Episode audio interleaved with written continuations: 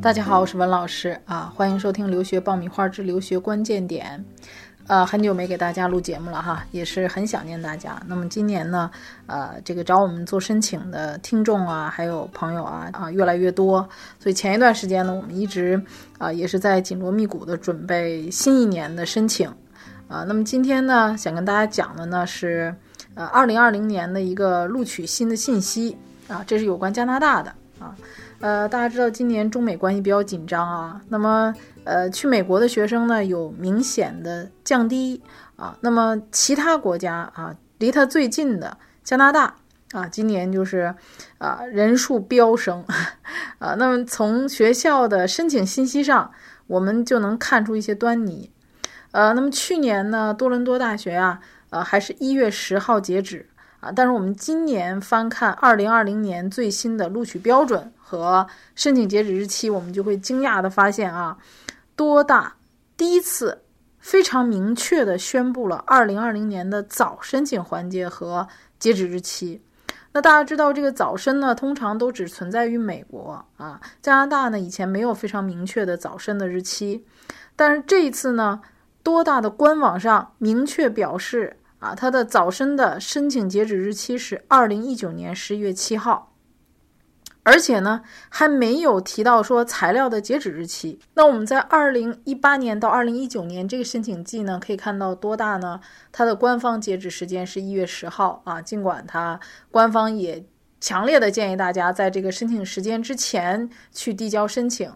但是它的材料截止时间呢仍然是啊将近一个月之后，你把材料。提交完整就可以，就是二月一号之前。所以在这个中间呢，还给大家一个时间去补充相应的语言成绩啊，更新你的各项考试成绩啊，啊，还给大家一个缓解的时间。但是在今年的这个早申的环节当中，就没有提到材料截止的日期。那这就说明了什么呢？啊，大家的雅思成绩或者托福成绩以及高中成绩。等相关的面试环节都要在十一月七号之前完成啊，而且还建议大家说，在截止日期之前呢，啊，提前一周完成啊，因为呃，这个过程当中你提交材料的时候呢，呃，不是马上就能够提交到的，比如说我们提交语言成绩、托福成绩，官方递送，这可能还会有一个延迟。找知名的机构不如找靠谱的老师。爆米花工作室留学申请开始招生，从业十年以上的资深老师一对一贴身办理，十万听众信任的留学平台，帮你圆梦。关注微信订阅号“留学爆米花”，点击底部申请服务联系办理。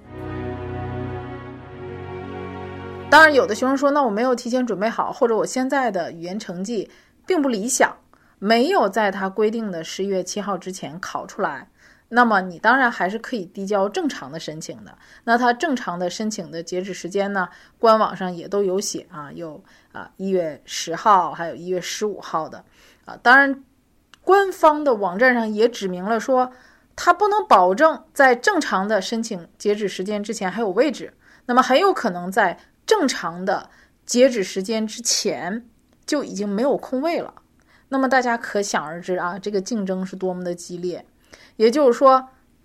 如果你在正常的这个时间之前去提交申请，比如说学校是正常一月十号之前提交申请，可是已经没有空位了啊，已经都被提前申请的这些啊学生抢占了位置，那么你的申请会被自动作废，而且申请费还不退。那么我们从这些信息当中就能够解读到。今年的加拿大的申请人数会比往年多非常多。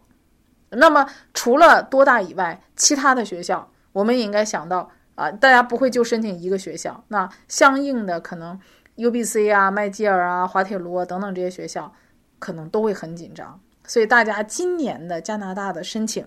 要提前啊，一定要提前。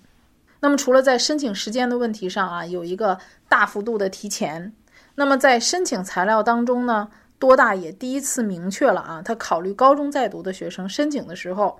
要考虑高二和高三所有的成绩啊，而且呢，高三的学生你要提供高三第一学期的这个成绩，那么也要求学生你要标注啊在修的或者是你没有修的课程名称，比如说我高三下学期我还没有提供成绩，那你要提供你要学的课程的列表。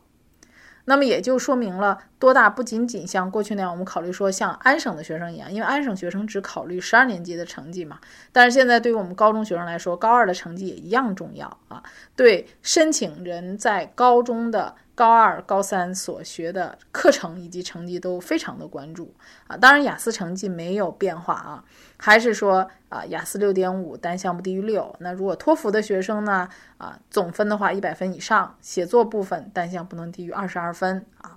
好，那么我们今天呢就先解读多大的入学申请，同时呢给大家提个醒啊，今年的加拿大的申请会非常激烈啊，一定要。早做准备，早递交申请，抢占第一轮最好的机会。好，在这里呢，预祝大家今年的申请呢，啊，都能够拿到自己满意的录取通知书。好，我们下期再会。